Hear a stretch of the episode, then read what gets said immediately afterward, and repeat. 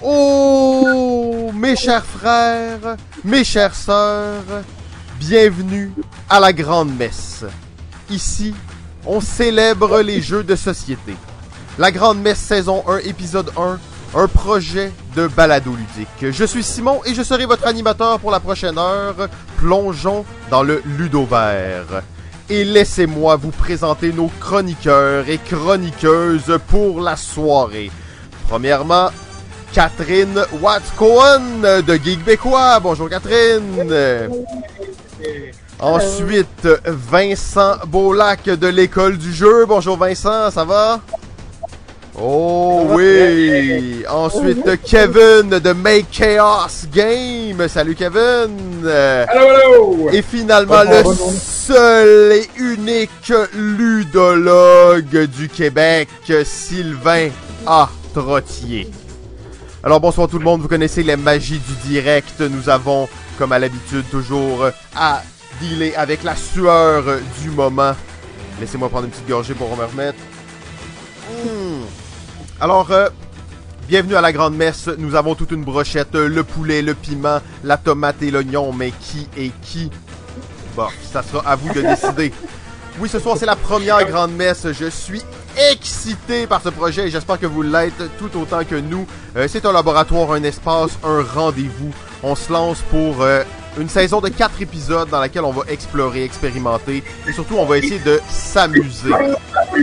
On va essayer de s'amuser le plus possible et ce sera votre grande messe hebdomadaire pour les quatre prochaines semaines. Si vous appréciez, ben venez nous voir sur Twitter en temps réel, sur Twitch en temps réel et euh, ben en fait c'est ça. Sans plus tarder, je vais euh, donner la parole à un petit euh, 35 secondes à chacun de nos intervenants, justement, pour qu'ils puissent se présenter, dire d'où ils viennent, quel est leur background. Il y a des gens qu'on connaît à Balado il y a des gens qu'on connaît pas du tout. Alors, c'est l'occasion de faire des bons rendez-vous. Je vais tout de suite donner la parole à Catherine. Euh, salut, je suis Catherine, je suis blogueuse euh, Geek Bécois, je suis une grosse gameuse, je joue presque tous les jours. Et euh, j'écris des critiques sur euh, des chroniques sur euh, Geek Bécois depuis un an. Très bien, super, on a bien hâte de t'entendre. Maintenant, euh, on le connaît déjà, on l'a déjà rencontré plusieurs fois. Vincent de l'école du jeu. Ouais! Allô? Euh, moi, c'est Vincent et je fais partie de l'école du jeu. Euh, écoute, euh, s'il y a deux choses qui peuvent me, me définir actuellement, c'est la boîte qui est là, fait que j'aime les jeux obscurs. Si t'as jamais vu cette boîte-là, c'est normal.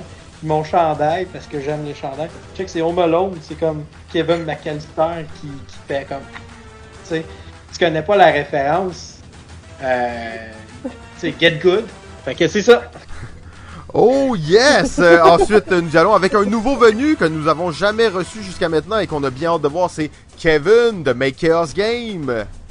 Salut tout le monde, moi c'est Kevin. Euh, je suis un, un joueur de jeux de société comme tout le monde ici, avec un lourd passé de jeux de rôle, Donjon Dragon, Pathfinder, euh, Vampire, euh, Werewolf.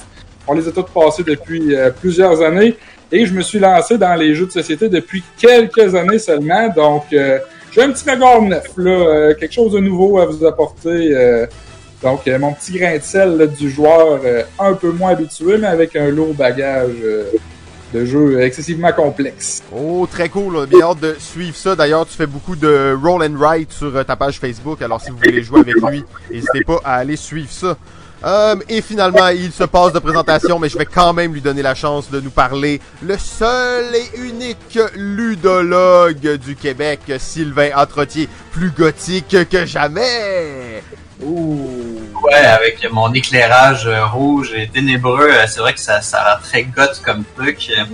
Euh, ben, je sais pas qu'est-ce que je pourrais dire. Euh, ben, présentement, euh, je fais des vidéos euh, pour, euh, pour les bibliothèques de Laval où je présente des jeux, mais sinon, euh, je fais des articles, je fais des chroniques, euh, j'anime des jeux. euh, je suis euh, actif dans le milieu depuis quelques années déjà, une dizaine au moins. Euh, euh, ouais, ça monte. Je commence à être vieux.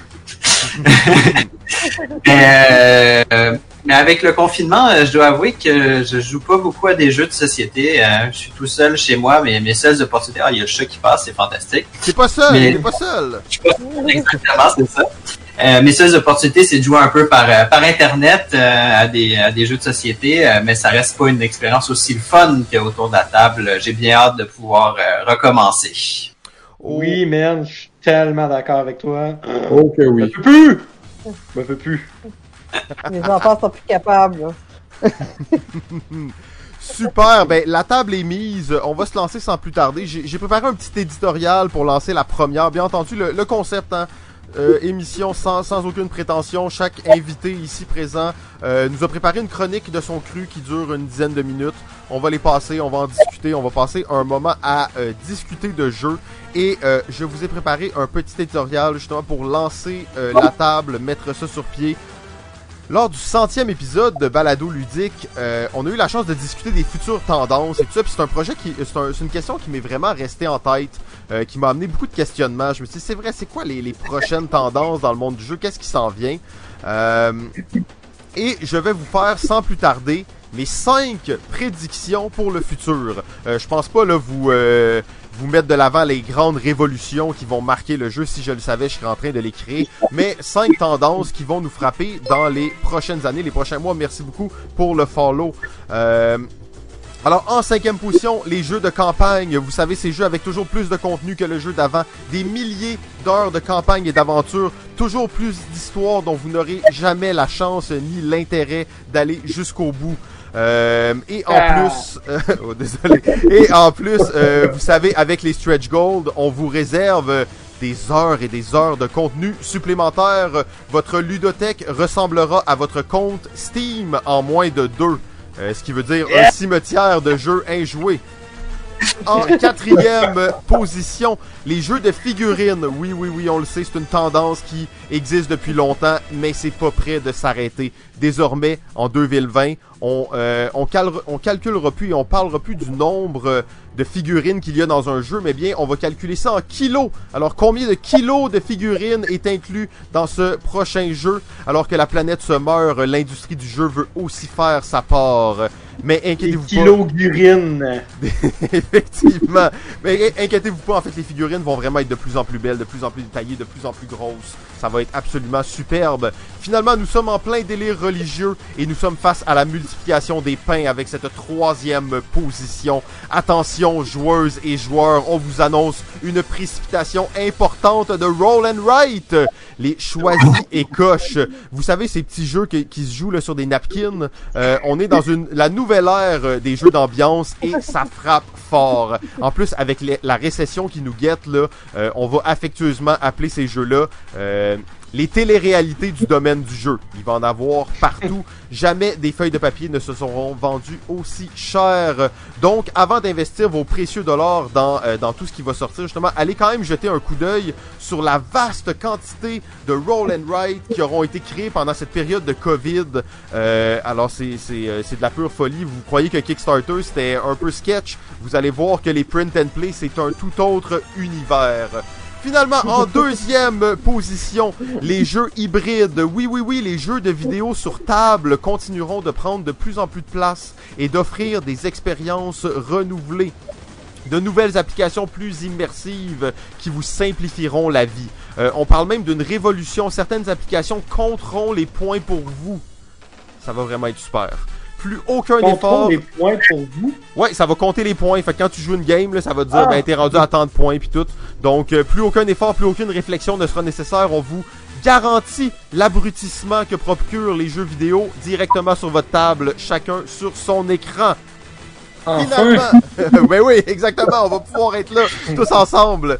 Finalement, les jeux solo, les jeux de société seuls.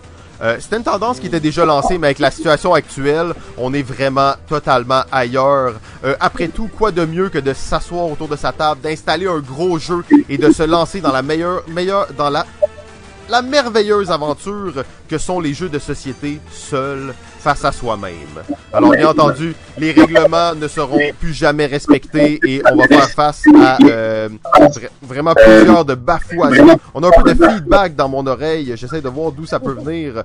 Donc euh, peu importe, euh, en fait vous comprenez le concept, donc c'est génial, c'est révolutionnaire et en plus il va y avoir plein de nouvelles automatas qui vont euh, vous permettre de jouer de plus en plus seul, même qu'il y a des jeux qui vont sortir où ça va être juste des automatas qui vont jouer entre elles. On va pouvoir peut-être parier là-dessus. Je sais pas. Ça va être vraiment très cool. Parenthèse là-dessus, j'ai vu un jeu, un jeu dernièrement, je me souviens plus c'est qui, je pense que c'était euh, David Turki. Ah non, c'était-tu David Turki ou c'était euh, Scott Helms qui s'en venait avec un jeu où est-ce qu'on peut jouer à, 2, à 1 et à 0 joueurs. Le premier jeu à 0 joueurs. Ça s'en vient. Bravo.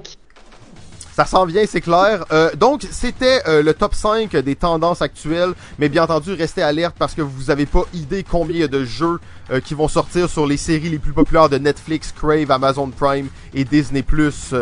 Le bal est lancé, c'est la grande messe. Je vous souhaite une très bonne soirée et sans plus tarder, je donne la parole à notre première chroniqueuse ce soir, Catherine Watts. Cohen de Geek Bécois. Je suis pas habituée aux vidéos, moi c'est plus l'écriture l'habitude. Euh, c'est pareil, c'est juste plus vite. je trouve pas. Euh, moi, je suis, euh, je suis gameuse depuis, euh, depuis l'adolescence, même petite en famille. Puis euh, on avait nos soirées de tough le dimanche, on avait nos, nos Monopoly, nos, les jeux de cartes. Puis j'ai pris une petite pause un quand j'ai eu mes enfants, mais pas si petite. j'ai commencé à être aux jeux de société à deux ans. Et là, j'ai commencé à chercher plus des jeux évolutifs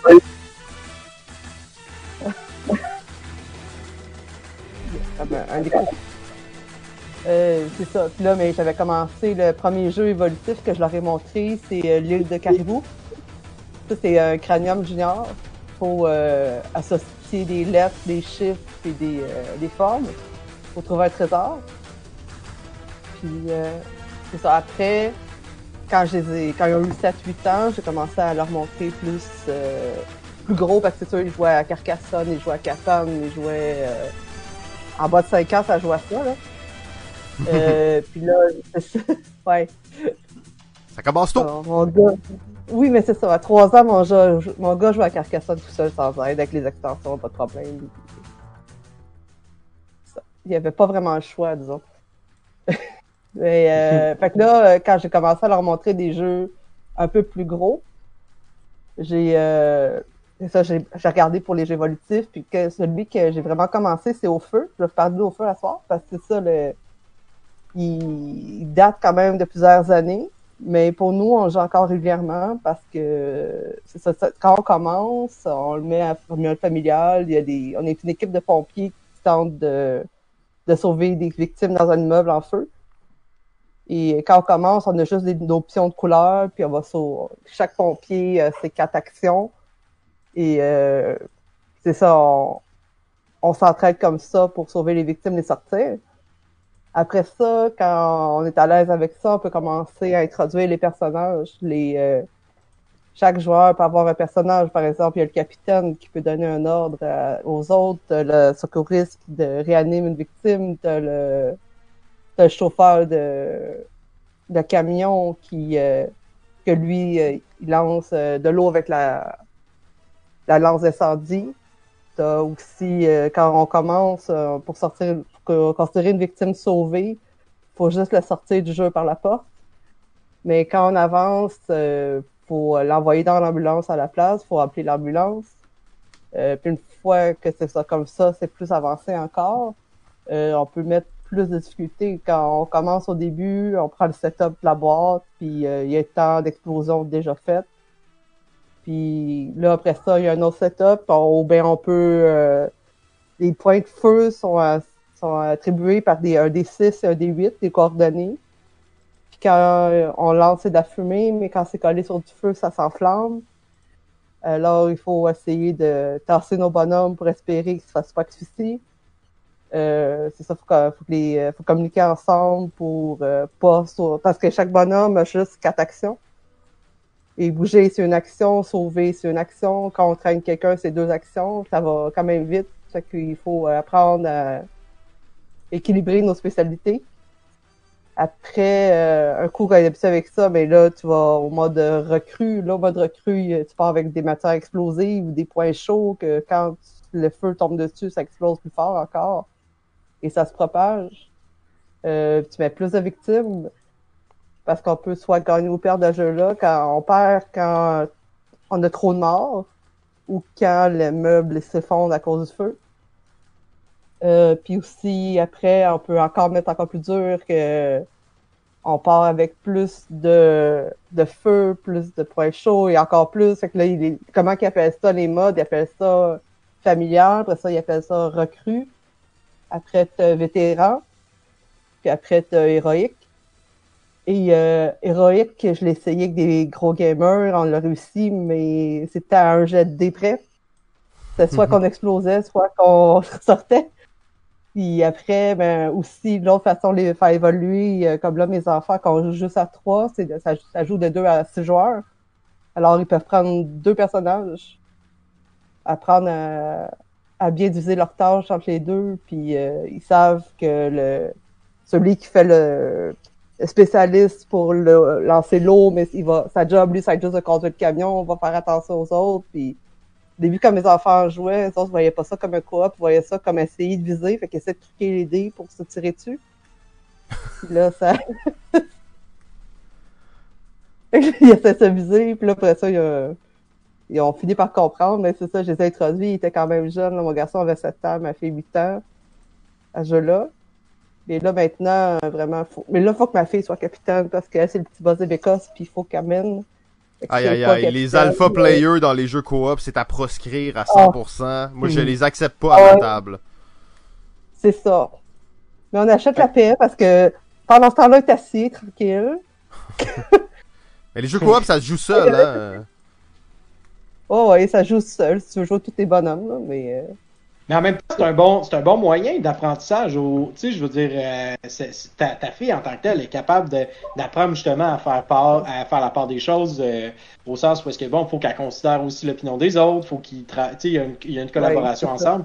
Puis souvent à cet âge-là, c'est ce qui est difficile aussi là. Euh, je pense que ta fille a comme 7 ou 8 ans. elle a 12 maintenant. Elle a 12, c'est ça. Mais tu sais, à 12 ans, il y a quand même encore cette espèce d'apprentissage-là, tu sais, de, de collaboration. tu sais, comment, mais comment, comment bien gérer cette collaboration-là, tu sais, est-ce que tu prends trop de place, pas assez de place? Euh, fait que je pense que le, le, justement des jeux coopératifs justement où est-ce que elle a comme ce désir là de vouloir gagner mais il faut qu'elle considère les autres autour d'elle tu sais c'est ça là au début c'est ça elle voulait juste mener puis dire aux autres quoi faire pas crier ça fonctionnait pas mais là, elle a fini par comprendre qu'un leader, ça veut pas dire un béca. Ça veut dire, euh, là, elle, la laisse un peu diriger parce que, c'est ça, elle a un toc de contrôle et euh, je la laisse faire. Puis là, euh, dans les jeux, je la laisse faire. Puis là, elle se souvient que moi, mettons, j'ai le bonhomme, euh, le médecin qui peut soigner. Fait que là, elle, elle va essayer de, de dire à celui qui a la lance d'incendie d'éteindre le feu autour de moi pour que je puisse aller voir la victime. Puis euh, comme ça, elle apprend, à utiliser les forces de tout le monde. Parce qu'il y a quand même une bonne part de hasard, mais il faut euh, ça faut apprendre à se tasser quand même, il faut essayer de prévoir les coups. Si on voit qu'il y a beaucoup de feu dans un coin, ça se propage, mais les, meubles peuvent s'effondrer ou ça peut tuer une victime. Et ça fait encore encore plus. Un coup qu'on fait ça, mais on peut encore rajouter des difficultés avec les, euh, les extensions qui sont sorties sur Kickstarter. J'en ai une coupe, j'en ai, un que les enfants aiment beaucoup, beaucoup jouer avec. Moi aussi, l'extension avec le petit chien. Le petit chien, lui, il se faufile les crack pour essayer de, de voir... Euh, parce que les victimes, quand on les met dans le jeu, sont face cachée. Fait que là, on sait pas si c'est un dummy, si c'est un animal, si c'est un humain. Fait que là, le petit chien, il peut aller sentir autour. Puis lui, ben, il court vite, mais c'est ça, mais il est capable de sortir une victime. Fait que lui, lui, il a 20 points d'action, 20 ou 24 points d'action, puis lui, euh, 12. Puis euh, lui, c'est ça, il peut tirer, il peut t'aider à, à, sortir les, euh, les animaux. Puis, les, euh, après ça, il y en a un autre que c'est un deuxième étage. Fait que là, faut gérer l'échelle, faut gérer les fenêtres. faut pas trop les ouvrir, les fenêtres, parce qu'on sait que quand il y a un incendie, il faut fermer les fenêtres pour que le feu explose, ça sort. Puis quand on est au deuxième étage, on peut pas pitcher les victimes par la fenêtre. Fait qu'il faut penser, euh, caler le camion pour le faire passer, pour qu'il sorte l'échelle, ça fait plus d'actions à prévoir. Ça fait, euh, c'est ça, puis il faut gérer la cage d'escalier aussi, il faut faire attention, penser à fermer la porte derrière nous pour pas que le feu monte ou descende. Euh, il y a aussi euh, une autre extension qu'on est dans le métro, puis il y a plus de matières dangereuses, puis là, c'est pas... Quand il y a des matières dangereuses, là, on peut utiliser un spray au lieu de l'eau pour éteindre les matières dangereuses, parce que l'huile puis le feu, ça fonctionne pas. Ça, l'huile, l'eau puis le feu, ça explose. Euh, t'as ça, t'as d'autres euh, personnages. Il y en a un que que j'ai, c'est ça, c'est le, vétéran. Le vétéran, lui, il se fait surtout surveiller puis donne ses actions à ses collègues autour pour euh, lui surveiller. Là, j'ai une autre extension que lui, il y a un inspecteur en bâtiment que lui avertit, attention, ce coin-là peut se peut s'effondrer, attention, euh, c'est ça, puis il y a d'autres. Il y en a un autre que lui peut prendre une action. C'est un stratège, lui. Euh, il dit à tout le monde pause, là on va se faire un plan. J'espère une action, on va se parler, qu'est-ce qu'on va faire pour. Euh, c'est ça. là, euh, un jeu, c'est ça que ça a l'air basique au bout, mais quand on le. Plus on en ajoute, ça devient plus si familial que ça. Puis même avec les extensions, on peut jouer familial ou jouer toutes les modes de difficulté. Et ça, c'est vraiment qu'est-ce que toi tu vas appeler un jeu évolutif. C'est ça le, le, point, hein, je pense, de, partir avec un jeu là, que tu vas jouer avec des très jeunes enfants au début. Oui, Et qui le jeu va suivre avec eux, ils vont apprendre des nouvelles mécaniques, apprendre des nouvelles choses, des nouvelles. Et euh, ben, c'est un, bon exemple, je pense, de, d'un jeu comme ça. J'avais, je connaissais pas jusqu'à quel point c'était poussé puis les extensions puis tout ça de haut feu. J'avais joué sûrement juste les modes de base justement de mon côté là. Ben c'est ça, quand c'est juste les petits les modes de base, mais euh, on vient qu'on a fait le tour, puis c'est ça, les enfants, ça, ils, ont, ils ont grandi là-dedans, mais entre adultes, en gamer, jouer au feu, c'est ordinaire, là. C'est quand on est habitué, c'est pas un gros coop, c'est pas un gros, gros défi, même si on met plus de personnages, on contrôle trois bonhommes. Moi, quand TDA, je pas trois bonhommes, mais... c'est ça. mais, euh, Super, ben euh, très bonne euh, définition de ça. On a une petite question dans le chat justement qui est Cyr Elrond qui demande que penses-tu du pompier trop fort qui pète les murs? Je sais pas si, si tu le connais ou non. Non, ok, bon, ben, c'est prochaine fois peut-être on pourra répondre à cette question. peut-être si tu avais un mot de la fin sur sur sur ce jeu en particulier. Je sais que tu vas nous parler de jeux évolutifs en général, mais sur ce jeu en particulier que je trouve que c'est un beau jeu. Moi, je vois beaucoup avec euh, familial parce que ça, j'ai, moi, je, joue à tout, n'importe quoi, mais faut que ça rentre dans ma collection, faut que mes enfants puissent jouer, puis faut que des de mes amis non gamers puissent jouer aussi.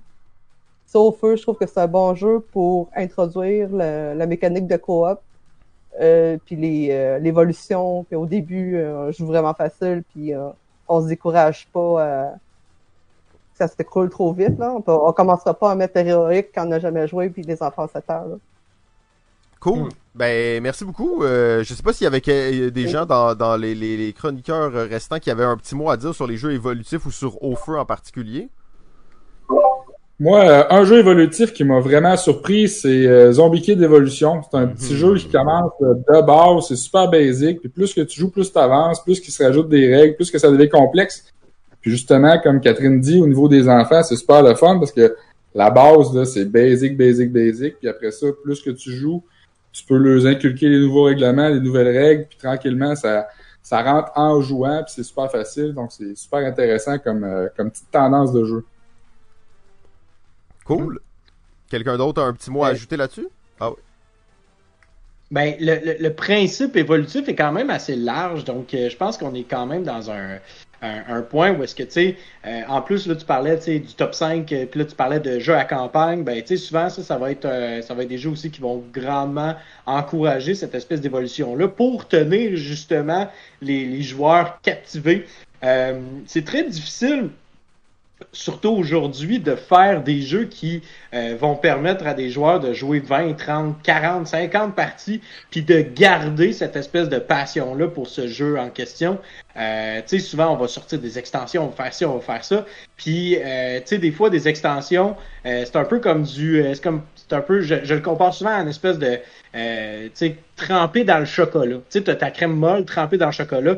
C'est le fun, mais c'est-tu nécessaire? Non, tu sais, euh, il y, a, y, a, beaucoup, beaucoup d'extensions qui le sont pas. Euh, puis aussi d'autres choses, c'est que on, on, voit, je sais pas pour vous, mais moi, les extensions que je vois de plus en plus sortir sur le marché, on dirait que, euh, tu sais, ça, revient des fois du pareil au même, euh, des pouvoirs spéciaux asymétriques, euh, des nouveaux personnages, euh, des, euh, des nouvelles, un nouveau plateau. Oui, oui, c'est très intéressant tout ça, Vincent. Je m'excuse, c'est pas stagé. Ouais. Pensez pas que c'est stagé, mais on a eu beaucoup de critiques hein, pour que la grande messe dure vraiment une heure. Donc c'est très okay. cool. Là, je te voyais, t'étais parti sur les extensions puis tout. On en avait pour une heure ah, de plus. Ouais, c'est pas balado ludique standard ici. On essaie de faire ah, attention. Donc c'est parfait. Donc je laisse un mot de la fin au ludologue. Peut-être qu'il y a peut-être quelque chose à dire sur les jeux évolutifs. Ah ben en fait euh, moi j'avais juste une question pour Catherine qui parlait spécifiquement de Haut Feu. Euh, j'ai juste joué au jeu de base et c'est différents niveaux de difficulté, mais j'ai pas joué à tout le reste. Est-ce que l'objectif reste le même, c'est-à-dire sauver le chat? Ouais, c'est sûr, le chat c'est important. Là. Parfait. C'est bon. Super. Dans ce cas-là, peu importe l'évolution que ça prend, euh, l'essentiel est gardé, c'est l'important. On s'en fout des enfants, là, c'est le chat qu'il faut sauver, c'est ça? Parfait. Super, ben euh, merci beaucoup Catherine pour cette première. Euh, tu sais, c'est un terme qu'on connaît pas vraiment les jeux évolutifs, même si au final, comme euh, comme le disait Vincent, il y a plein de jeux qui font déjà ce concept-là d'évolution. Euh, mais c'est cool d'en prendre un puis de le décortiquer puis voir comment il le fait bien. Euh, et justement, maintenant, je vais donner la parole à Vincent Bola qui nous a préparé un sujet puis on, on sait pas c'est quoi. En fait, on sait pas c'est quoi. Donc j'ai bien hâte. Ben on sait un peu c'est quoi, mais on sait pas exactement c'est quoi. Donc Vincent, je te laisse la parole. Vas-y. Euh, oui, en fait, je me suis pratiqué ce matin avec ma mère. Ça m'a pris une demi-heure. Fait que je vais essayer de, de, de, de me pratiquer pour que là, en live, ce soit différent. Euh, écoute, dans le fond, euh, je, vais, je vais partager un peu une situation qui m'est arrivée cette semaine. Euh, je naviguais sur les internets et euh, j'étais sur une plateforme qui s'appelle Kickstarter et euh, sur cette plateforme-là, en fait, je suis tombé sur un jeu euh, qui s'appelle Erect 7. et Erect 7 est un jeu, en fait, où le but est d'obtenir une érection la plus longue possible. Et pour conclure le jeu, il faut que tu joues une carte où est-ce que tu vas, tu vas, tu vas éjaculer dans le visage d'une femme. Et ce qui est très, très, très particulier, c'est qu'on dirait que la femme aime pas ça.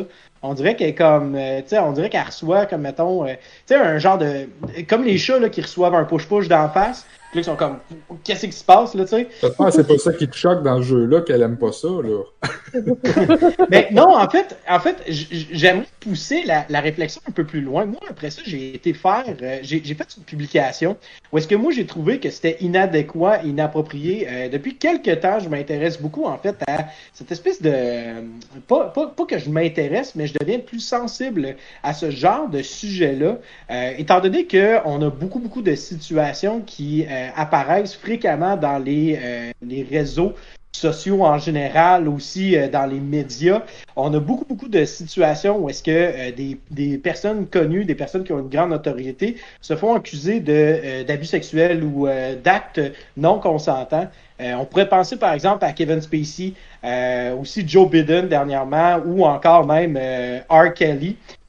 Et là, moi, quand j'ai, moi, ce genre de sujet-là, euh, je trouve pas ça drôle. Je trouve pas que c'est quelque chose qui, qu'on peut se permettre de, de, de, riser, de, se moquer, particulièrement dans la situation dans laquelle on est actuellement. Je veux, si on était dix ans plus tard, dix ans dans l'avenir, et que on avait cette espèce de, de, de, de situation-là qui s'était réglée au niveau de la parité, mais non seulement ça, au niveau aussi du respect de, de la femme et d'autrui euh, par rapport à leurs limites, puis leur non, je veux pas, non, je ne suis pas intéressé.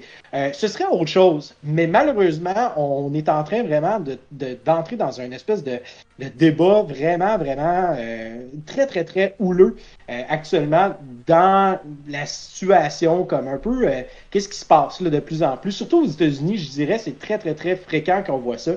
Fait que j'ai publié, euh, j'ai fait une publication sur euh, Jeux de société QC. Euh, puis il y a énormément de gens qui ont eu beaucoup, beaucoup de, de, de, Il y a eu beaucoup, beaucoup de réponses. J'ai été voir, je pense, j'avais quelque chose comme 375 commentaires. Euh, et euh, il y avait beaucoup de gens qui étaient comme oui, je suis d'accord, ça fait pas de sens. Puis oui, arrêtons cette euh, arrêtons cette campagne-là parce que moi, ce que je disais, c'est je veux dénoncer, puis j'aimerais ça qu'on signale à Kickstarter parce que de toute façon, un des articles interdits de Kickstarter, c'est la promotion de contenu pornographique. Là, on peut, là on, peut, on peut rentrer dans la définition de ce qu'est la pornographie, blablabla, etc., etc. Mon but, c'est pas d'entrer là. Mon but, c'est d'expliquer euh, le point derrière, ma raison pour laquelle je veux signaler ce projet-là, principalement parce que pour moi, euh, un sujet comme ça, euh, je veux dire, c'est de l'humour, c'est même pas drôle. Tu sais, je veux dire, tu, joues des cartes, je vais te jouer, je vais jouer à une carte ciseaux pour te couper le pénis. M'a joué, joué une carte ITS pour que tu pognes des verrues sur, sur une de tes cartes pénis. Euh, m'a joué une femme moche pour que, dans le fond, tu débandes. Euh, je trouve pas. Je veux dire.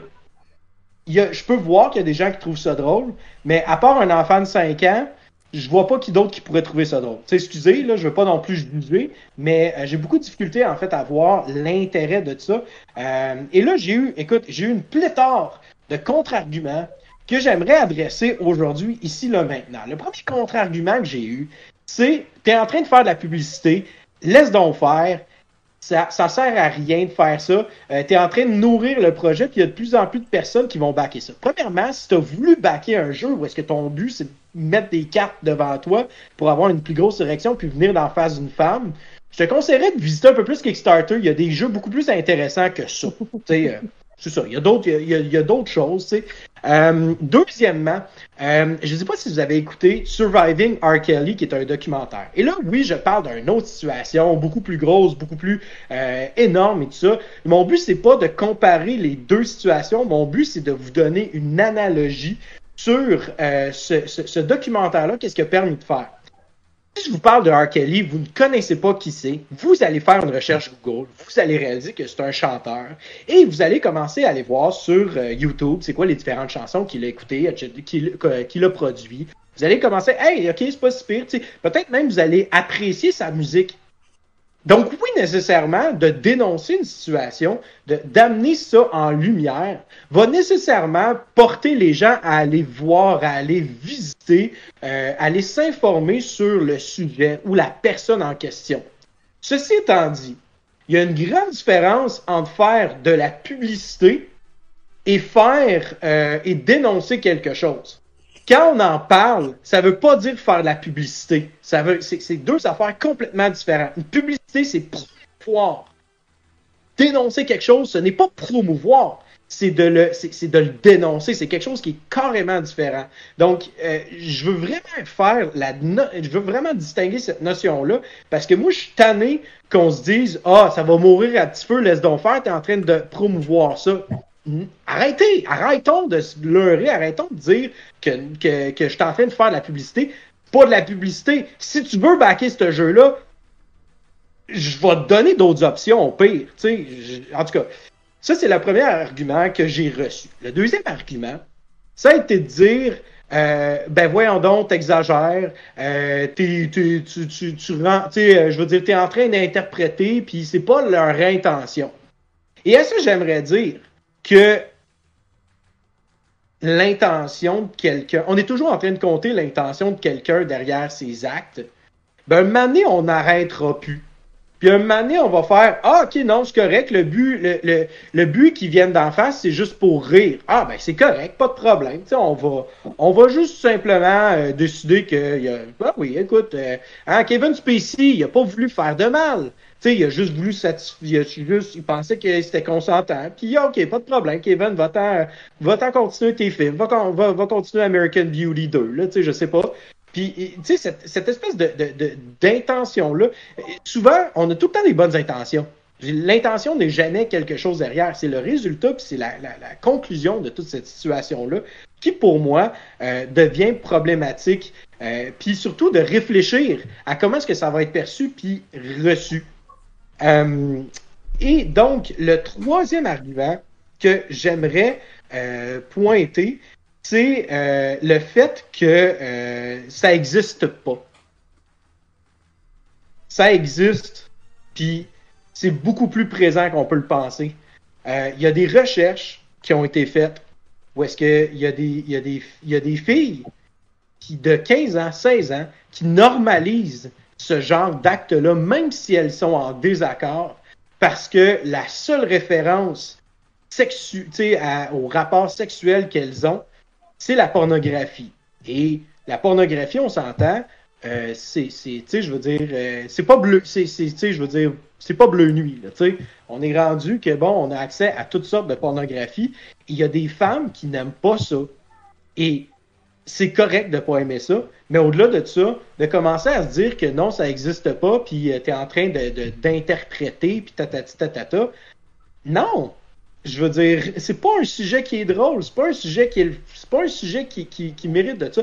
Au pire, si tu veux faire un jeu là-dessus, fais un jeu où est-ce qu'il y a un adolescent qui est dans sa chambre, qui essaie de se masturber, puis que les cartes pour, le, pour, pour, pour réduire son érection, c'est genre le chat vient s'asseoir à côté de toi puis il ronronne. Y a-t-il plus turn-off que ça dans un. Tu sais, en tout cas. Ben, euh, ta mère qui rentre.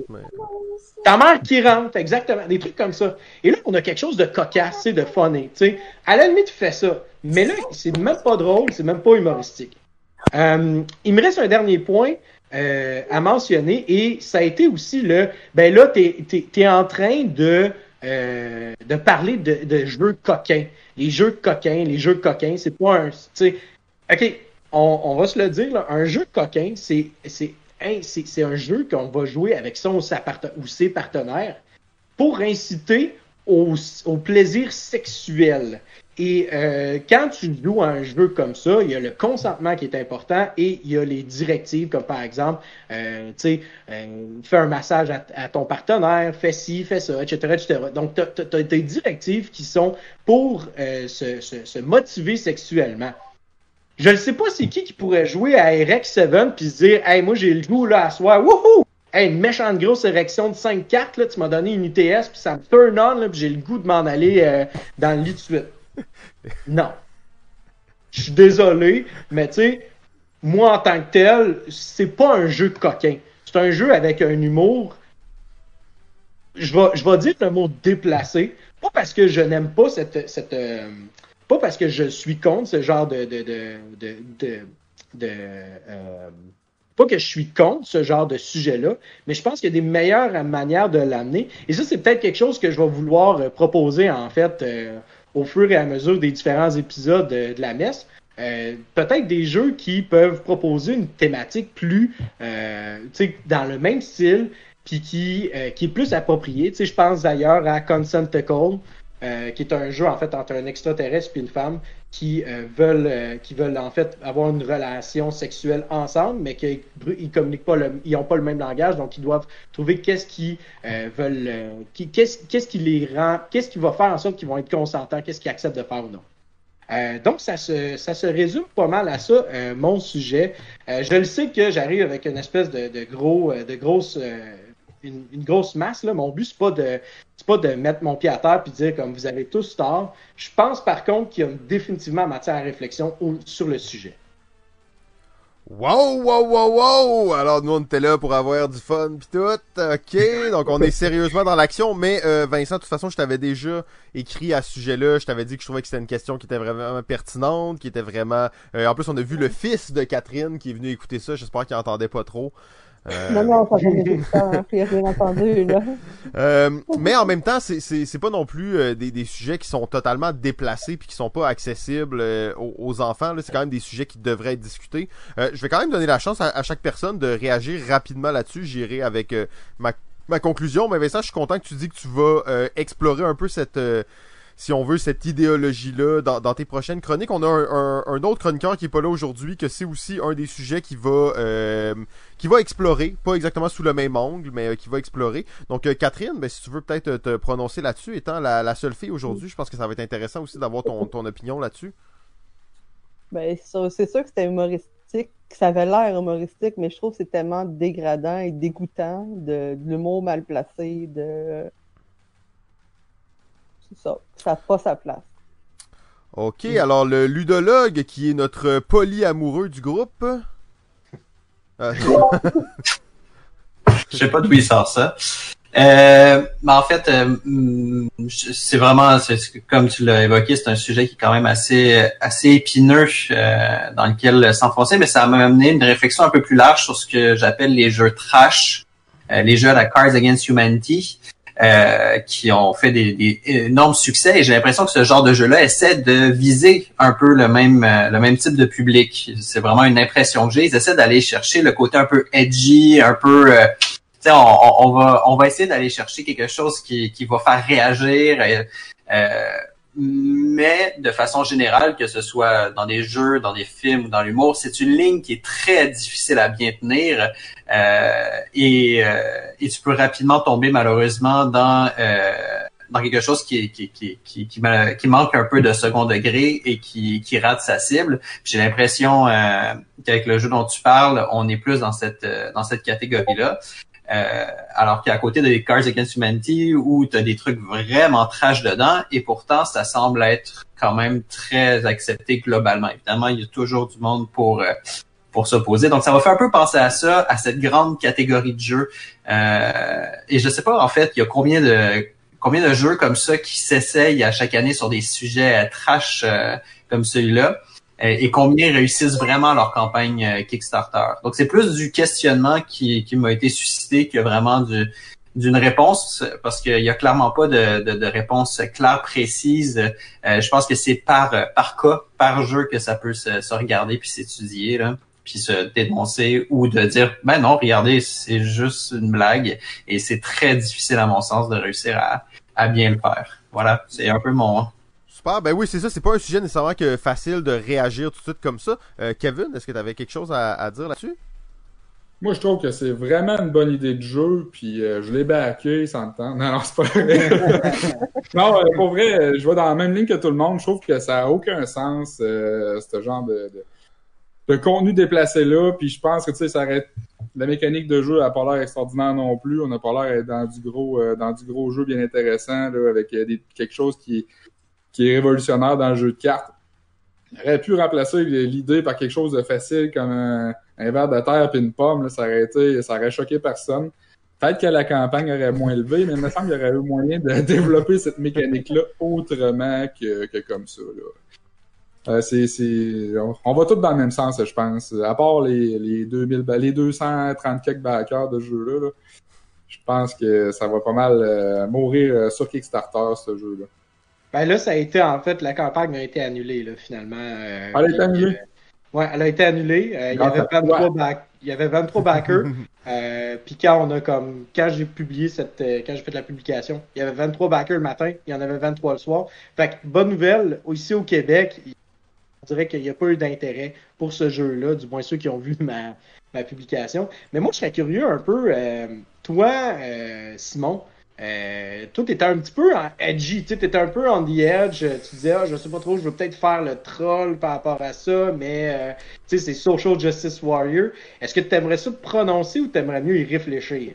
Ben, euh, en fait, je vais me prononcer rapidement, justement, parce que c'est un, un, sujet vaste. Effectivement, moi, j'étais vraiment hésitant quand j'ai vu ta publication. Je suis arrivé, il y avait quand même, je sais pas, déjà beaucoup de commentaires, et j'étais hésitant quelle, quelle direction prendre. J'hésitais entre, comme tu dis, juste troller, en fait. Euh, ce que j'adore vraiment faire en général, euh, ou être vraiment un social justice warrior, dénoncer ça avec toute mon âme, tout mon cœur, parce que éthiquement je suis contre et tout. Après ça, j'avais aussi le côté que la liberté d'expression pour moi c'est tellement important et je serais prêt à dire plus important que ça. Donc j'avais aussi ce côté-là qui me retenait. Et finalement, j'avais le côté que ça me laissait un peu indifférent parce que j'étais comme, ben, tu sais, ça me touche pas. C'est un peu un enjeu mineur pour moi. Il y a tellement des enjeux plus importants dans cette, dans tout cet aspect-là de mon existence que je pourrais me concentrer dessus. Alors que là, je vais aller sur Facebook. Donc, j'étais hésitant de ces quatre aspects. Euh, finalement, j'ai eu une longue conversation avec ma femme au repas juste avant aujourd'hui, euh, où on a parlé de ça vraiment longuement. En fait, à peu près pendant une heure et demie, on a on est parti de ça et on a discuté de plein de sujets, mais ça tournait tout autour de ça. Euh, au final, je ne veux pas me prononcer à 100%, mais je crois que je suis... Euh, je veux défendre la liberté d'expression. À part si ça porte vraiment préjudice à quelqu'un de précis et que ça crée quelque chose, une incitation pure à la haine. Par contre, euh, cette liberté d'expression va dans tous les sens. Ce qui veut dire que, pour moi, ces gens-là peuvent faire ce jeu. Je pense pas que c'est un bon jeu, je pense pas que c'est bien fait, je pense pas que c'est approprié, je pense qu'il devrait mettre un tag 18 ans et plus, je pense, je pense plein de choses par rapport à ça. Effectivement, en plus, je pense pas que c'est un très bon jeu. Euh, mais autant que eux ont le droit de faire ce jeu-là, autant toi t'as le droit de le dénoncer.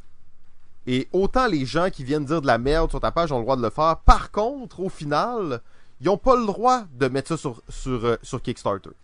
Et ça, c'est un peu la morale et le système qui se s'auto-régule lui-même. Ça veut dire qu'ils ont le droit de le faire, droit de... mais ils ont pas le droit de le faire sur Kickstarter, donc ils ont pas le droit d'avoir accès à ce public-là. Donc en prenant les démarches que toi t'as pris avec d'autres gens qui ont report ça, Kickstarter l'a enlevé de là. Pour moi, ça fait juste comme démontrer aussi que euh, le système a une certaine cohérence et que la liberté d'expression peut être euh, gérée sur certaines plateformes. Après, il y a des plateformes qui ne vont pas enforcer ça et c'est correct aussi. Euh, je veux pas starter un méga débat ce soir. Je vais pas défendre ce jeu-là, loin de là. C'est vraiment pas ça le but. Je pense quand même que la liberté d'expression est une valeur qu'on ne devrait pas bafouer aussi facilement. Donc pour moi, le fait de me dire je veux pas que ce jeu-là soit sur Kickstarter, c'est correct. Je dénonce ce jeu-là, c'est correct. Ce jeu-là ne devrait pas exister. C'est une opinion. Puis ça s'arrête là pas mal pour moi, c'est vraiment juste une opinion. Euh, donc Vincent, je vais quand même te laisser un petit droit de parole face à ça. Le but c'est pas de starter un gros débat maintenant. On pourra peut-être se reprendre par contre dans un, un prochain épisode pour ça. Par contre, une mini Ouais. parenthèse là-dessus, pour moi la phrase la plus choquante de ces 300 messages-là est la tienne. Et je veux pas te mettre dans l'eau chaude sur la place publique, mais quand tu dis quelque chose du genre, ça c'est une discussion qui doit se faire entre des gars de cégep dans un, dans le privé. Pour moi, là, il y a vraiment quelque chose de grave qu'il va falloir étudier parce que c'est de, de- d'exactement de ces conversations-là que découlent tous les problèmes. Euh, si ces conversations avaient pas lieu, ce jeu-là cho- choquerait pas les gens. Euh, le fait que les gens pensent ça en privé, c'est là que ça crée comme une espèce de tension qui fait qu'au final des gens vont propager cette culture du viol euh, qui va être encore plus plus grave selon moi que des jeux humoristiques un peu caves. Euh, euh, je suis pas sûr de te suivre parce que j'avais pas fait de commentaire par rapport au cégep. euh, je pense que c'était quelqu'un d'autre. Là. Euh, euh, Force-moi pas à aller faire un, print screen là. Ben non, mais j'ai pas, ben, j'ai pas parlé de, de gars de cégep, c'était quelqu'un d'autre. En tout cas, bref, euh, sur ce, moi, je veux juste, je vais, je vais, je vais juste dire que oui, la liberté d'expression, il n'y a pas de problème. Mais en même temps, je vois pas en quoi est-ce que euh, moi, en tant que tel, je me suis exprimé aussi en disant je suis pas d'accord. C'est pas le genre de jeu qui est acceptable. Et je pense pas que c'est un bon contexte actuel pour faire ce genre de jeu-là, que de parodier des, euh, des, des situations comme ça en vaille la peine. Et au-delà de ça, je veux dire, on l'a tous dit, le contenu de ce jeu-là est, est, est, est, est pas, est pas est inintéressant. Peut-être qu'il aurait trouvé des gens, peut-être que oui, ça aurait été bien comique pour certaines personnes. Je veux pas juger ces personnes-là, mais ce que je suis en train de dire, c'est que la- l'argument de la liberté d'expression, pour moi, est, est complètement invalable parce que dans la liberté d'expression, tu aussi les gens qui ont le droit de dire on n'est pas d'accord et on refuse que ce genre de jeu-là soit sur, sur la place publique. On n'apprécie pas ça et on, on a le droit de manifester. Parce qu'à un moment donné, là, de, de vouloir tout excuser sous le- le- la bannière de la liberté d'expression, euh, à un moment donné, c'est parce que, tu sais, c'est comme... Il y a beaucoup de gens qui devraient peut-être se questionner sur qu'est-ce que c'est la, la liberté d'expression, puis euh, c'est quand est-ce que... C'est où que cette liberté-là s'arrête, au final. Mais enfin, bref, comme tu as dit, c'est Oui, pas... ben, euh, ben non, mais t'as as mentionné un bon point. Après ça, comme moi je t'ai dit, euh, je suis vraiment d'accord que les gens manifestent et dénoncent les choses pour lesquelles ils sont pas d'accord. Euh, J'ai aucun problème avec ça. Pour moi, ça fait exactement partie de la liberté d'expression. Euh, mais c'est c'est vraiment un sujet, par contre, comme je te l'avais dit, même en privé avant, un sujet intéressant qui mérite d'être réfléchi, qui mérite d'être débattu. Je pense qu'on est chanceux parce que dans l'univers du jeu de société, par rapport à d'autres milieux geeks, on a quand même une belle communauté. On a une communauté qui est assez inclusive, qui est assez euh, égalitaire. Bon, il y a, il y a des cas, bien entendu, il y a plein de choses, mais on peut être chanceux de ça. Puis c'est pas nécessairement le genre de jeu qu'on veut voir en plus grande quantité euh, dans, dans le futur. Euh, En effet. Merci beaucoup Vincent pour ça, c'est euh, très très bon sujet. C'est le fun aussi d'avoir des sujets des fois qui sont un peu plus euh, un peu plus larges sur le monde du jeu. Mais sans plus tarder, nous accueillons un nouvel invité à Balado Ludique, quelqu'un que nous avons jamais entendu euh, la voix et là en plus on voit son visage magnifique. Il s'agit de Kevin de Make Chaos Game. Euh, de quoi tu vas nous parler, Kevin? Allô, euh, aujourd'hui, ce que je vais vous présenter, c'est le magnifique euh, Erom Nelge 2. Est-ce qu'on le voit à l'envers? Ah, non, nous, on, on le voit bien, là. Nous, on, on est correct, je pense. Oui, il est bien, vous autres. Ouais. Ah, moi, dans ma caméra, je le vois à l'envers. Euh, c'est un jeu magnifique euh, qui a été créé par euh, Mathias Kramer, publié par euh, Funtails. Puis c'est un jeu que je trouve qu'on voit pas souvent, qu'on n'entend pas parler. Puis c'est vraiment un jeu extraordinaire qui a eu une, une ancienne version, d'où le 2. euh, qui est un jeu qu'on qu'on ne connaît pas beaucoup. Puis ben, je vais vous présenter ça euh, rapidement, rapidement, rapidement, parce que je vois le temps qui défile assez vite. Non, vas-y, fais-nous ta chronique comme prévu. T'inquiète pas, stresse pas, on est là, c'est bien correct. Alors, euh, c'est ça, c'est un petit jeu qui a été euh, divisé en plusieurs chroniques, ce qui fait que c'est presque un jeu évolutif. On peut le jouer euh, euh, quasiment de la façon legacy. Il y a neuf chroniques qui ont été euh, qui ont été faites, dont euh, huit qui sont présentes dans la boîte. C'est de magnifiques petites boîtes comme ça qui sont divisées en format de livres, dans lesquels il y a du petit matériel à l'intérieur qui nous permettent d'ajouter un petit peu de piquant dans chacune des parties. Euh, le jeu de base qui est super intéressant, a plusieurs mécaniques à l'intérieur. On a d'ailleurs des tuiles qui sont euh, magnifiquement dessinées et du gros matériel, là. du gros matériel, des grosses tuiles épaisses, Wow! des beaux dessins euh, qui font, en tout cas, il y a de la production, de tout ça, de, de la gestion de ressources euh, dans ce jeu-là comme on pourrait s'en attendre. Euh, il y a un beau petit, un beau thème euh, écossais, Scottish, qu'on sent euh, super fort avec le whisky, les animaux, tout ça. Donc, c'est c'est super le fun. C'est plein de petites mécaniques qui sont intéressantes parce que justement, on a quatre piles de tuiles. Dans chacune d'elles, on va les descendre tranquillement, puis il va y avoir un scoring à chaque fois qu'on arrive à la fin de chacune de ces piles-là. Le scoring, ce qui est intéressant, c'est qu'on va toujours on va avoir plusieurs catégories dans le scoring. Je n'énumérerai pas tout, là, mais on a plusieurs catégories dans le scoring. Puis, ce qui est le fun, c'est que tout est euh, basé à partir du moins bon dans chaque catégorie. Donc, plus que tu es bon par rapport au moins bon, plus que tu vas faire de points. Donc, euh, faut pas que tu laisses de catégorie trop de côté parce que tu peux te faire, euh, te faire ramasser d'un autre côté par rapport à ça. Donc, il faut que tu balances quand même ton petit jeu pour être capable de te débrouiller.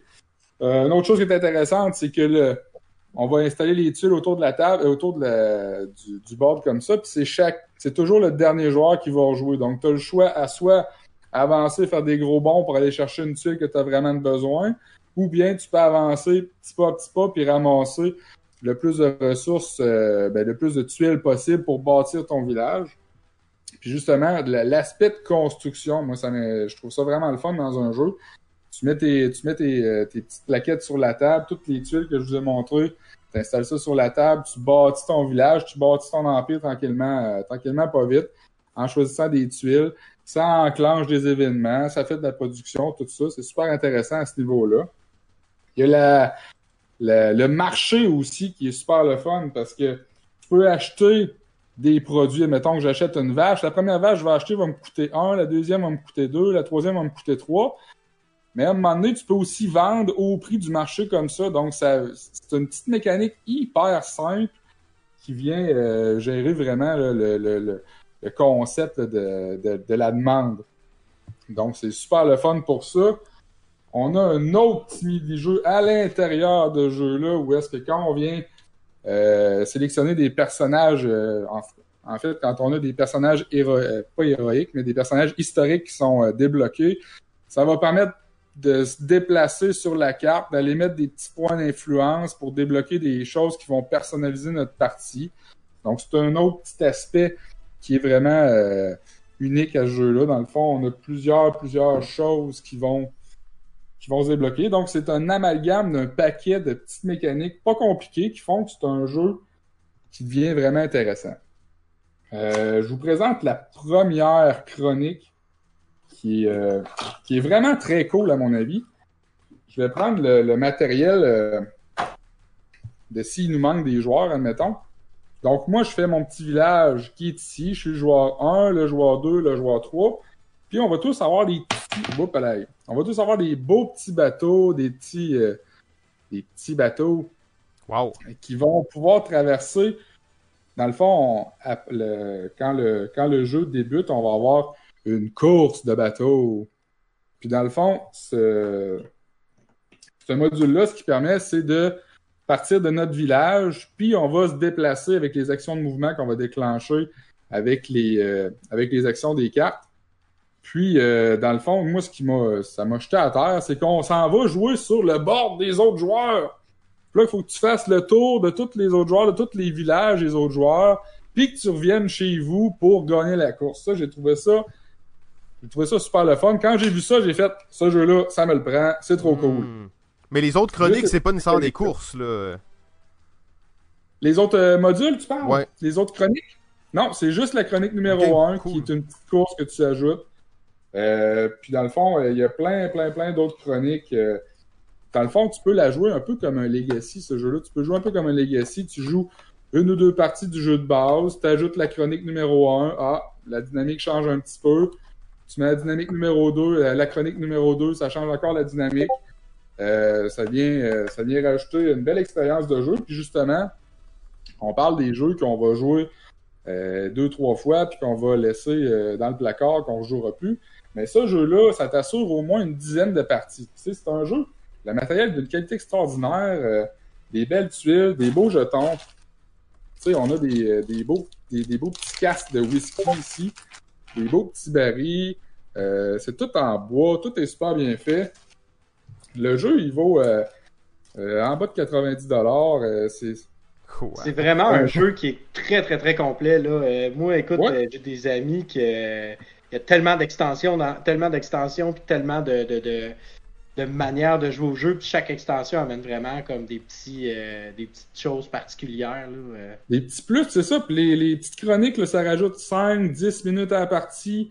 Rien de plus. Si t'en ajoutes 2, 3, oui, ça va rallonger ta partie. Euh, tu as des moyens de raccourcir ta partie si tu mets le, le dé, il y a un dé que tu peux brasser qui va avancer comme un autre joueur, ça va raccourcir ta partie. Euh, le jeu est super bien pensé, c'est plein plein de petites mécaniques intéressantes qui font que c'est vraiment un jeu extraordinaire. Le jeu coûte pas cher. Il est en anglais, mais le jeu, euh, dans le fond, il n'y a aucun texte dans le jeu. Fait qu'une fois que, tu connais l'iconographie, euh, t'as pas besoin de, savoir lire euh, une autre langue. il y a juste la chronique numéro 9 qui, qui a du texte, mais cette chronique-là est disponible juste à l'achat, elle est à part, dans le fond, elle n'est pas dans la boîte de base. Euh, fait que c'est vraiment. Euh, c'est un jeu qui m'a jeté à terre. Quand, quand on a sorti ça, j'ai fait Waouh, ce jeu-là est écœurant. Puis il faut que je l'aille. Donc vraiment pas cher. Puis je trouve que c'est un jeu qui manque d'amour. Ouais, ben euh, justement, tu nous présentes ça, ça, a l'air tellement cool comme jeu, tellement beau, tellement immersif, tout ça. pourquoi tu penses que ce, ce jeu-là, il, manque justement d'amour, genre, t'as-tu une idée? Qu'est-ce qui fait qu'il est passé un peu dans le crack ou... Je ne sais pas pourquoi ce jeu-là est passé sous le radar complètement. J'ai vraiment aucune, aucune idée pourquoi. Euh, probablement que c'est une question de peut-être parce que Funtail, c'est peut-être moins dans leur euh, dans leur département, ce genre de jeu-là. Le marketing a peut-être été moins fort. Mais si, je peux me permettre, dans le fond, c'est sûr certain que, euh, premièrement, Glenmore, c'est comme une, une réédition du jeu Glenmore. Euh, qui est un excellent jeu, je pense qu'il date de 2012. Donc, euh, le jeu a bien avait bien vieilli, mais avait définitivement besoin de, de, de un petit peu cette espèce de nouvelle euh, de nouvel élan-là. Mais le jeu de base était vraiment pas super cher. Puis euh, là, Glenmore 2 est arrivé, grosse boîte. Euh, puis là, c'est Glenmore 2. Donc là, j'ai peut-être l'impression aussi qu'il y a le fait que tu disais qu'elle se détaillait pas, pas très très cher. mais pour certaines personnes, 90$, c'est quand même c'est quand même une c'est quand même dispendieux. Puis le fait que, tu sais, en tant que tel, probablement, il y a des gens qui ont fait Ah, Glenmore 2. Fait qu'il y a un, il y a un 1, j'ai pas entendu parler du 1. Fait que le 2 bof, tu sais, alors qu'au final, c'est le même jeu. C'est juste que au lieu d'avoir comme une pléthore d'extensions que tu dois aller te chercher individuellement, ils ont juste tout mis dans la même boîte. Euh, donc, moi, je pense que ça, c'est peut-être une réponse euh, par rapport à ça. Là. Le fait, comme tu dis, il y a le marketing aussi. Enfin, mm. bref. Euh, Exactement. Je pense que dans le Glenmore 1, il n'y avait pas la, la, petite partie. Là. Ça, c'était carrément une, autre, une autre partie à part, là, la petite partie des, de l'influence qu'on peut l'installer sur, euh, sur la carte. Tout est deux côtés, donc il y a une rejouabilité assez exceptionnelle. il y a plein de... Tout est deux côtés, puis le, le, le fait que je dis 89$, c'est pas cher, c'est c'est par rapport à ce que tu as. Tu, sais, tu peux payer Oui. des jeux Ah 100$ piastres avec un, sais, euh, du matériel là, qui n'a pas vraiment d'allure. Hey, chaque, chaque petit personnage vient avec un set de collants. Euh, tu peux coller des deux côtés, tu colles tes, euh, tes petits habits. Wow. Toutes les meeples sont différents, pas juste la couleur, là, la forme. Euh, tu sais, ils ont, ils ont mis le paquet là, pour un, hmm. pour un, oui, un jeu qui est proche de 100$, mais qui est d'une qualité vraiment euh, remarquable. Puis je pense que c'est ça. Je pense que ce jeu-là manque d'amour, puis qu'on doit propager la bonne nouvelle parce que c'est vraiment un bon jeu. C'est un jeu que tu vas jouer au moins 10 fois, tu sais, 10 fois, 10 parties, 4 personnes. Faites le calcul, là, ça revient pas trop cher. Là. Puis, Effectivement. euh, ben, c'est ça. Ben, très cool, tu parlais de propager la bonne nouvelle. Euh, c'est la grande messe, donc c'est l'occasion parfaite pour propager la bonne nouvelle. Euh, Catherine, euh, je sais pas si tu connaissais ce jeu-là, toi, ou... Je l'ai vu, mais j'ai jamais joué. Ok, et le ludologue? Je m'en reviens. En fait, en fait euh, moi, ça m'a juste amené une petite question. Tu parlais des, des chroniques euh, qui sont, euh, dans le fond, des modules, j'ai bien compris, qui viennent se greffer au, au jeu de base. Est-ce qu'il faut les jouer dans l'ordre des numéros ou euh, tu peux les... euh, ouais, mais ou tu peux les prendre, les piocher à gauche, à droite, puis mélanger ce que tu veux d'une partie à l'autre? C'est ça qui est cool. Tu peux euh, jouer chacune des chroniques dans l'ordre que tu veux, comme tu veux. Tu peux dire, ah, moi, je tripe sur la 1 puis sur la 5, je mets ces deux-là, je joue comme ça.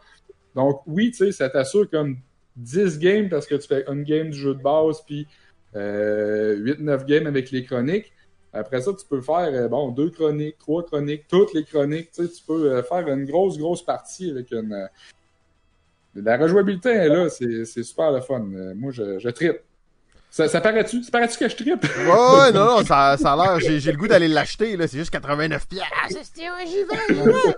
Euh, ça a l'air très cool. euh, je pense que ça t'après deux heures à coller des collants sur tes meeples. là. Juste ça, ça vaut le détour. Euh, ça, c'est une activité de, une bonne activité familiale. Mais moi, on punch des jeux, sérieusement, c'est pas ma passion.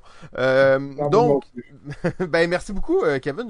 J'adore ça, les jeux euh, qui manquent d'amour. En fait, c'est toujours le fun parce que tu sais, c'est des jeux souvent qui sont vraiment bons quand même. Puis il y a tellement de jeux qui sortent qu'on peut pas garder euh, garder le cap là, sur tout ce qui tout ce qui se fait. Donc c'est vraiment intéressant d'avoir un, un nouveau collaborateur qui nous amène un jeu qu'on on n'avait même pas entendu parler pratiquement. Donc merci beaucoup. Je suis Euh, content. très cool. Je J'espère suis qu'on content. j'espère qu'on On va se revoir euh, qu'on va se revoir euh, dans des prochaines euh, des prochaines messes. Des bonnes chances. Euh, prochaine fois, je vais vous parler de mon jeu. Ça s'appelle Erec 7. Oh! Donc, euh, oui, comme certaines personnes le mentionnent dans le chat, nous avons dépassé euh, l'heure, mais quand même, euh, vous, vous en conviendrez qu'on est presque à la fin et que nous allons dépasser d'à peu près 15 minutes. Donc, c'est une première euh, pour un projet de balado ludique. Alors, sérieusement, ça mériterait des applaudissements et pas des critiques. Donc, je passe maintenant à notre dernier invité, le- et non le moindre, le seul et unique ludologue du Québec qui nous a préparé un petit quelque chose bien spécial, je crois. Ouais, juste avant de commencer, je voudrais dire que ma chronique est prévue pour durer deux heures. Donc, t'es correct, Simon, pour un épisode balado ludique régulier. Ok, hein? on va réussir. Ben oui, évidemment, là, on peut pas, on peut pas, euh, on peut pas décevoir le public de balado ludique qui s'attend à des épisodes qui en finissent plus. Là. Effectivement. Non, mais blague à part, euh, ma chronique aujourd'hui est un peu particulière, en ce sens qu'on l'arrête quand tu me dis qu'il faut que j'arrête. Parfait, c'est bon. On va se faire à peu près euh, 3-4 questions, tout dépendant du temps de, du temps de réponse. Là. Parfait, il n'y a pas de problème. Donc, euh, Simon, comme tu le sais, je pense que tu le répètes euh, à chaque fois que tu me présentes, je suis euh, ludologue. Le donc, euh, seul expert- et unique ludologue du Québec, même si, même s'il y a des gens qui, qui réclament le titre de ludologue, ça sera un jour un débat, le combat des ludologues. Ça, ça sera un autre épisode qu'on va faire éventuellement. Euh, mais bon, on- Ça se- je te laisse continuer. Mais Bon, je pense que la question est réglée d'avance, donc je vois pas l'intérêt. Euh, mais donc, en tant que ludologue, euh, expert en jeu euh, comme je le suis, euh, tu sais, euh, il y a cette phrase qui dit euh, à grand pouvoir, grande responsabilité. C'est Spider-Man, Euh, non, ça? C'est... Quoi? Non? Spider-Man, non? Ouais, je sais pas. derrière, euh, je pense. Euh, euh, Vincent. Je pense que c'était M&M. Ah, ok.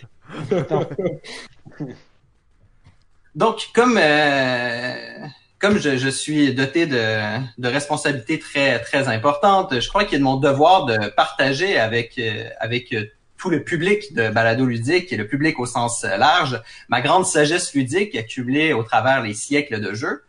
Euh, c'est pourquoi il fait euh, grand plaisir euh, de prendre aujourd'hui des questions du public.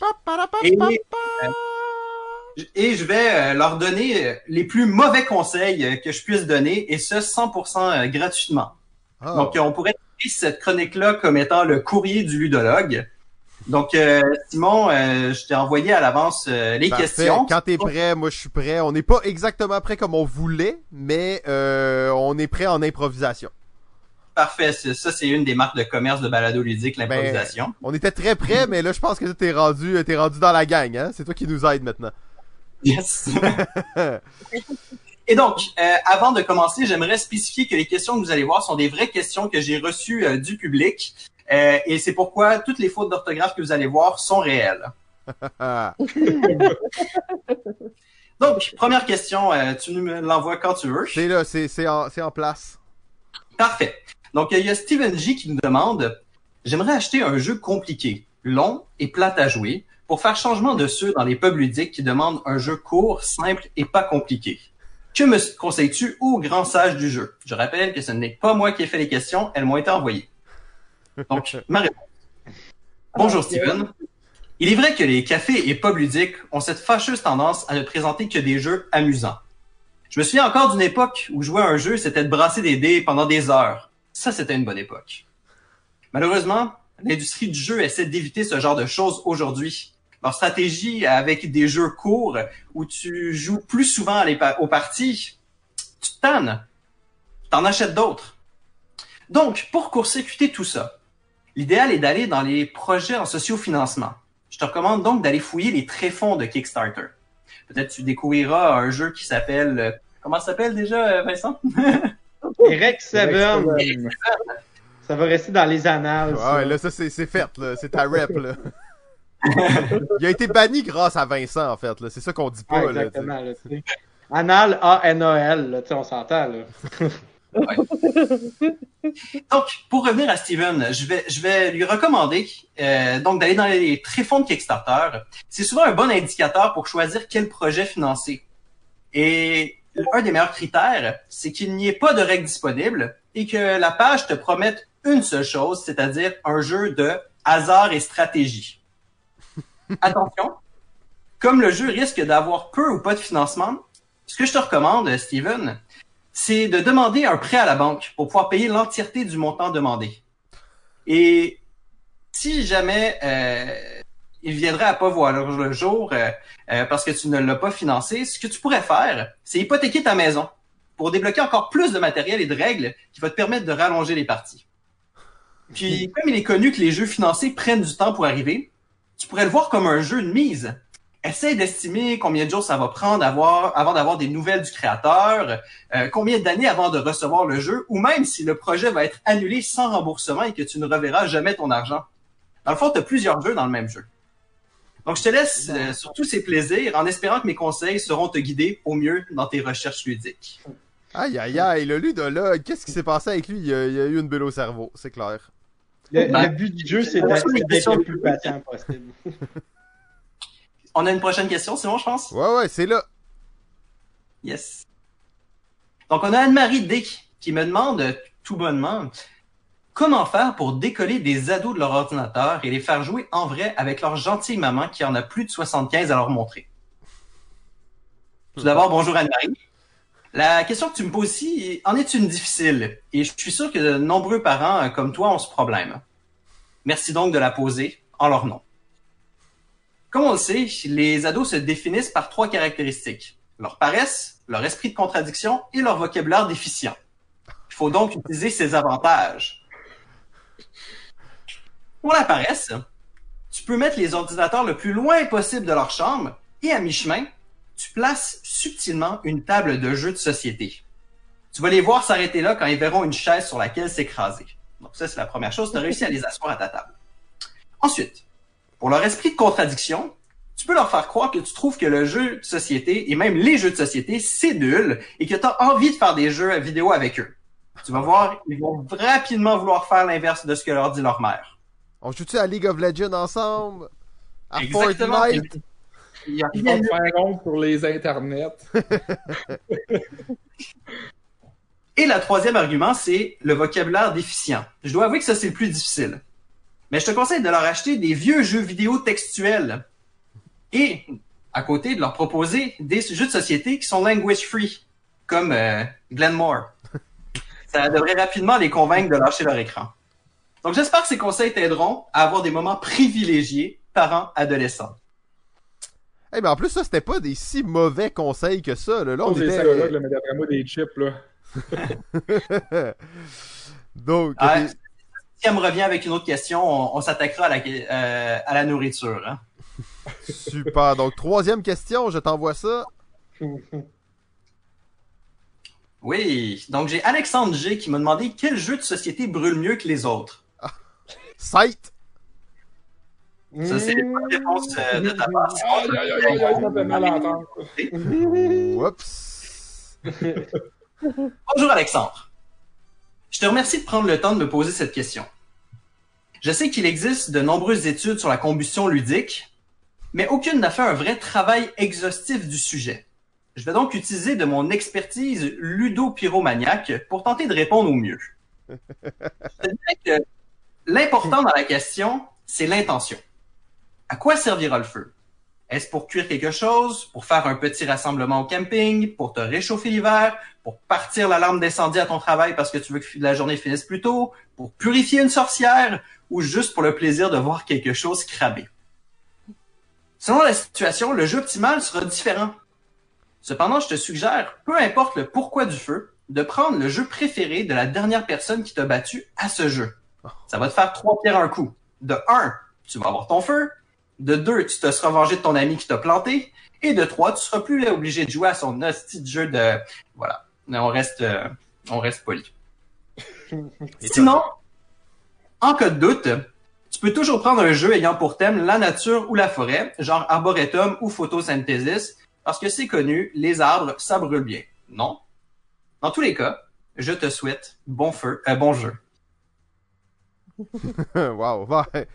C'est bon, mais c'est vrai par contre, c'est important. J'essaie de retrouver une photo, euh, je, je, je l'ai pas sous la main malheureusement, mais je sais que tu parlais, il n'y avait pas d'études sur, euh, sur la, la, la combustion ludique, mais euh, le temple du Meeple, je crois, est en train de... Oh, merci pour le follow. Le temple du Meeple est en train de travailler là-dessus. Je les ai vus qui brûlaient des boîtes d'extension il y a pas longtemps. Je vais essayer de trouver la, la photo et mettre ça sur, sur Balado oui. Ludique. Là. Ils brûlaient des, des Ben, boîtes...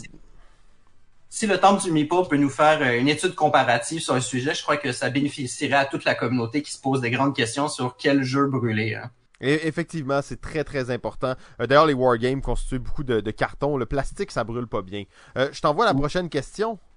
Oui, bien sûr. Donc, j'ai Célia B qui me dit J'ai une date avec un gars hyper fermé d'esprit et qui déteste les jeux de société. Puis moi, je suis comme pogné, tu. À quoi on pourrait jouer? À deux chats, à deux humains et un chat. Bonjour Célia. Des jeux Merci coquins. pour ta... Ah, euh, on en parlait tantôt, justement. Euh, je sais pas si le si l'enfant de Catherine est toujours dans les parages, mais on va essayer euh, de rester, euh, rester family friendly. Donc, bonjour Célia. Merci pour ta question qui est très pertinente, car c'est un sujet que je vois très souvent dans le cadre de mon travail. Date et jeu. Pour pouvoir te répondre à ton questionnement, nous devons d'abord voir ce que disent les spécialistes du dating, et j'ai nommé nul autre que les fameux pick-up artists. Parmi leurs techniques raffinées, l'une d'elles s'applique très bien à ta situation, le negging. Si tu n'es pas familière avec le concept, l'idée est d'insulter la personne que l'on veut draguer pour déjouer ses réticences. Ainsi, si tu dis quelque chose comme t'es trop nul, t'es sûrement trop nul à jeu, la personne aura soit ses défenses à terre devant ton attaque et, sera, ce sera plus facile d'imposer ton jeu, soit elle va se braquer et va vouloir jouer pour montrer que ce n'est pas le cas. Quoi qu'il arrive, n'oublie pas que tu dois la battre, cette personne-là, et l'humilier. Car il faut toujours garder à vue qu'une date est un test pour voir comment serait une relation avec cette personne. Donc, pense à un jeu que tu connais sur le bout de tes doigts et qui est super complexe à jouer pour la première fois. Aussi, n'hésite pas à des soupirs et des mots d'insatisfaction à chaque fois que ta date fait une erreur ou qu'elle pose une question sur les règles. Tu peux aussi directement lui crier des insultes concernant, par exemple, la taille de son cerveau. Ainsi, si tout se passe bien, tu devrais te retrouver avec un partenaire complètement brisé que tu pourras utiliser comme bon te semble en le battant à tous les jeux qu'il déteste. Et si jamais il chercherait à arrêter de jouer, je t'invite à t'informer sur le gaslighting. C'est toujours une bonne avenue pour continuer à jouer. Et pour t'aider dans tout le processus, entraîne ton chat à distraire ton adversaire. Ainsi, il y aura encore plus de chances qu'il perde la partie. Tous les outils sont bons pour détruire psychologiquement un partenaire potentiel. Je te souhaite donc une bonne date et une vie relationnelle remplie de jeu. Euh, c'était quand même assez choquant, ça, je dois dire. Euh, il y avait beaucoup de choses là-dedans. En plus, on a eu comme une espèce de d'avant-goût d'une future chronique sur le pick-up artist euh, qui est le ludologue. On veut pas rentrer dans les détails trop personnels des gens, mais il faut se rappeler que le ludologue en personne lui-même et en tout cas, il, quand il y a une date qui se passe sous ses yeux, faites attention s'il y a des jeux autour parce qu'il va venir s'immiscer là-dedans. Il va essayer de, de pogner la vedette, comme on dit, euh, par chez nous. Euh, il y, avait une prochaine question. On va faire une, on va, on va faire une prochaine question, mais pas la prochaine dans l'ordre qu'on était prévu parce qu'elle était trop massive là, pour le temps qui nous restait. Alors on va y aller avec celle de Charles Alexandre P. D'accord. Donc euh, la question de Charles Alexandre. Lorsque j'achète un jeu, j'ai toujours hâte d'y jouer et le dépunchage est toujours trop long. Puis-je utiliser ceci, on voit l'image à côté, pour dépuncher plus vite? En fait, c'est bon parce que moi, j'ai ça, dépuncher des jeux. Là. Ouais, ben, justement, c'est ça que, ça que tu me disais tantôt, euh, ça tombe bien. Euh, ben, je vais te répondre à Simon, puis je vais répondre à Charles-Alexandre en même temps. Bonjour Charles-Alexandre, je connais ton problème, il est plus fréquent que tu ne peux le croire. Même Simon de Balado Ludique euh, déteste. Nombreux sont ceux qui n'ont pu jouer à leur nouveau jeu car la durée de dépunchage les a rebutés, le jeu restant toujours dormant dans une calaxe. Triste. Mais la solution que tu proposes en est une très bonne. Le seul problème est que les planches à dépuncher ont tendance à bouger lorsqu'on utilise ce genre d'outils. Donc, si tu as un enfant, tu peux, à, la manière d'un Guillaume Tell, lui demander de la tenir pendant que tu manies l'outil de dépunchage que tu as suggéré. Si je peux me permettre, il y aurait peut-être aussi une solution alternative. Il y a des gens étranges qui ont une, attention, on rentre euh, dans le cadre non family friendly, une excitation à dépuncher les planches. Un fétiche. Ouais, c'est veut dire que cette paraphilie serait ajoutée bientôt dans le futur DSM-6. Les connaisseurs euh, connaîtront. Donc, l'idée est de trouver un ou une de ces addicts et de lui laisser faire à ta place. Et en plus, tu pourrais te faire un peu d'argent de poche en lui offrant ce plaisir à ton fétichiste du thé punch. Puis cela te libérera du temps pour lire les règles. Donc tu pourras enfin jouer, oser jouer à ce fameux Gloomhaven sans crainte de te fouler les pouces. Bon jeu! Tout dépendant avec quoi il dépunch, hein, ça c'est toujours important de le savoir aussi. Mais on, a euh, dans, dans, le chat justement Sir Elrond qui est euh, fan euh, vraiment du dépunchage. On en connaît toujours un ou deux dans notre entourage. Invitez-les quand vous recevez Glenmore puis qu'il faut coller 200 petits collants individuellement. Là, en fait, ça va, ça va leur faire plaisir. Ça vaut la peine de passer ce temps-là, là, ça vaut la peine. Il dit qu'il charge. Découragez-vous pas. il dit qu'il charge 1$ la, la planche à dépuncher. Euh, il va rentrer, ça, ça, ça, ça, va coûter cher, puis il se fait hein? oui, effectivement, effectivement. Euh, ben, ludologue, euh, le courrier du ludologue, première chronique, c'était un franc succès. On n'aura pas le temps d'aller plus loin. On a fait à peu près la moitié des questions. On sait de toute façon que tu reçois chaque jour euh, de, de, plus en plus. Donc, ben, merci beaucoup pour ça. J'espère qu'on va se revoir dans une prochaine messe prochainement. Ben, si tu m'invites, moi, ce que je fais, c'est j'invite le public à m'envoyer leurs questions par Facebook Messenger ou par courriel. Ça va me faire un grand plaisir de les reprendre et de trouver les plus mauvais conseils que je peux leur donner. Ho ho ho! Alors, c'est lancé. Allez écrire au ludologue si vous voulez que vos questions se retrouvent dans la prochaine grande messe.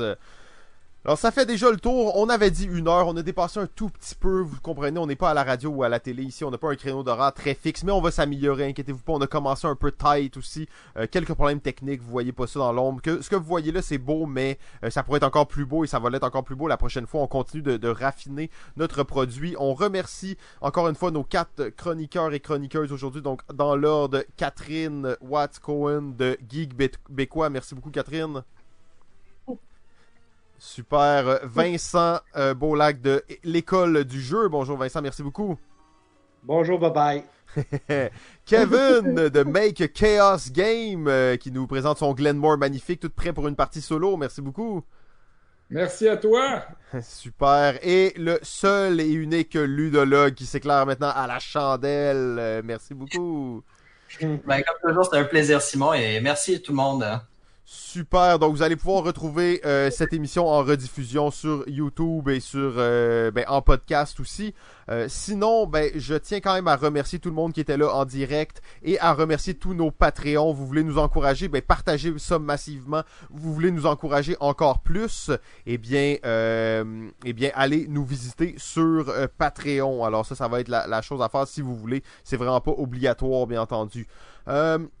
On arrive à la fin maintenant. Je remercie nos quatre chroniqueurs et chroniqueuses. Et ce qu'on va faire, c'est à la manière des gens sur Twitch, euh, qui est une communauté bien particulière. Ce qu'on va faire, c'est qu'on va faire un raid. C'est quoi un raid? C'est qu'on va envoyer tout le monde sur un autre channel qui est en train de streamer en ce moment. Accueillez les gens. Allez-y avec amour. Faites des follow. Faites des bons commentaires dans le chat. Si vous n'êtes pas satisfait, faites juste quitter. Et euh, on se retrouve la semaine prochaine. Le mot de la fin. Amen. C'était la grande messe.